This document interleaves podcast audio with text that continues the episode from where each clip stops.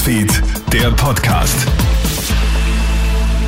Hallo, einen schönen guten Morgen. Ich bin Clemens Draxler mit einem Update aus unserer Nachrichtenredaktion. Trotz schärferer Regeln könnte uns noch ein Lockdown drohen. Ab morgen gibt es ja 2G im ganzen Land, was vielen Expertinnen und Experten aber nicht weit genug geht. Einige Virologinnen und Virologen sagen, dass man nur mit einem Lockdown die Zahlen noch senken kann, wenn die Impfquote nicht rapide ansteigt.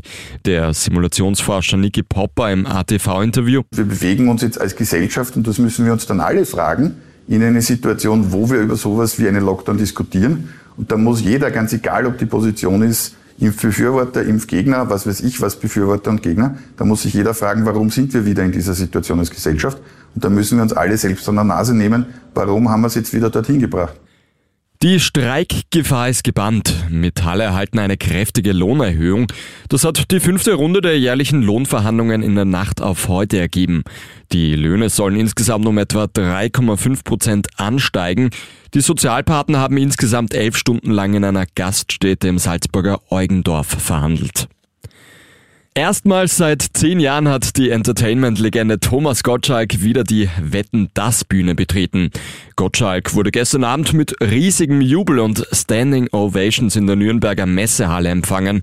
Bei dem historischen Revival waren unter anderem Superstar Helene Fischer sowie aber, die einen ihrer neuen Songs aufgeführt haben. Und vor dem Formel 1 Grand Prix von Mexiko gibt es bereits eine erste Überraschung. Der Mercedes-Pilot Valtteri Bottas schnappt sich nämlich die Pole Position vor seinem Teamkollegen Lewis Hamilton. Die favorisierten Red Bull-Piloten Max Verstappen und Lokalmatador Sergio Perez müssen das Rennen von Startreihe 2 in Angriff nehmen. Lewis Hamilton könnte nach dem heutigen Rennen somit wieder knapp die WM-Führung übernehmen. Das war der Nachrichtenpodcast für heute Sonntag früh. Ein weiteres Update, das hörst du dann von meinem Kollegen Matthias Klammer am Abend. Einen schönen Tag bis dahin.